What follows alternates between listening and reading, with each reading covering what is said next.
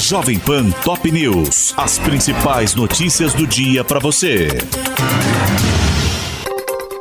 Olá, aqui é Paulo Edson Fiore e estas são as principais notícias de hoje passa de 33 mil total de mortos pelo terremoto na Turquia e Síria. E ONU teme que número passe dos 50 mil devido ao atraso na ajuda humanitária às zonas mais afastadas em território sírio. O chefe humanitário da entidade, Martin Griffiths, admitiu a falha no atendimento ao povo do noroeste da Síria e diz que eles têm direito de se sentir abandonados à espera de ajuda internacional que não chegou. Segundo ele, é necessário mais apoio para os milhões de pessoas que perderam as casas no terremoto de magnitude 7.8 ocorrido há uma semana. No Vaticano, o Papa Francisco pede orações às vítimas da tragédia no tradicional discurso do Ângelus na Praça de São Pedro e cobra apoio concreto aos países. Após levar ajuda humanitária às vítimas do terremoto, o avião da FAB retornou ao Brasil com 17 sobreviventes Segundo Itamaraty, que coordenou a repatriação, a aeronave pousou neste domingo na base aérea do Galeão, no Rio de Janeiro, trazendo nove brasileiros e oito estrangeiros, incluindo quatro crianças e uma gestante.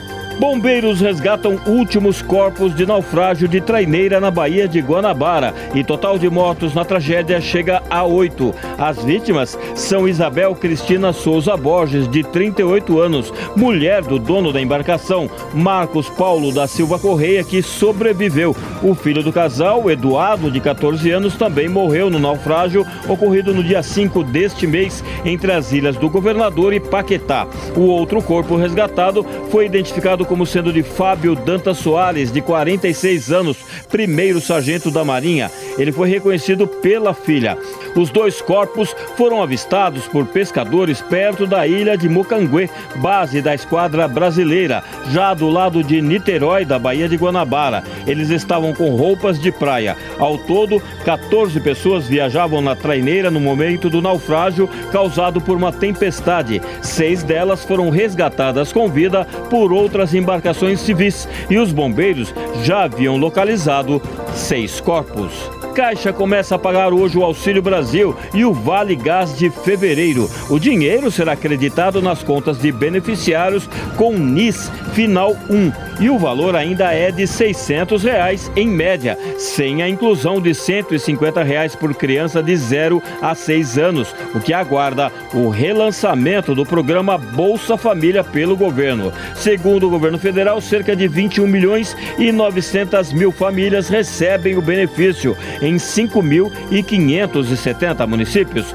Segundo informações do Ministério do Desenvolvimento Social, a estimativa é que o pagamento adicional só comece em março.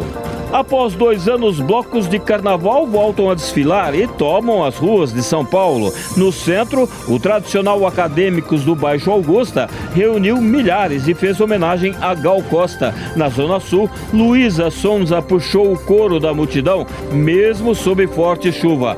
Foliões lotaram também o centro do Rio de Janeiro no último domingo antes do carnaval oficial. Os cariocas pularam e cantaram correndo atrás dos grandes blocos, como Fogo e Paixão Cordão do Boitatá, Suvaco de Cristo e Carrossel de Emoções. Partido de Olaf Scholz sofre derrota para conservadores após 20 anos no poder em Berlim. A União Democrata Cristã da ex-chanceler Angela Merkel ficou em primeiro lugar na eleição para o parlamento local da capital alemã, com 28% dos votos, contra cerca de 18% do SPD do atual premier. A votação pode tirar a prefeita de esquerda, Francisca Giffey, do cargo bem antes do final do mandato. Ela reconheceu a derrota, mas disse que a CDU ainda precisa de uma maioria estável para governar. Este é o podcast Jovem Pan Top News. Para mais informações, acesse jovempan.com.br. Jovem Pan Top News. As principais notícias do dia para você.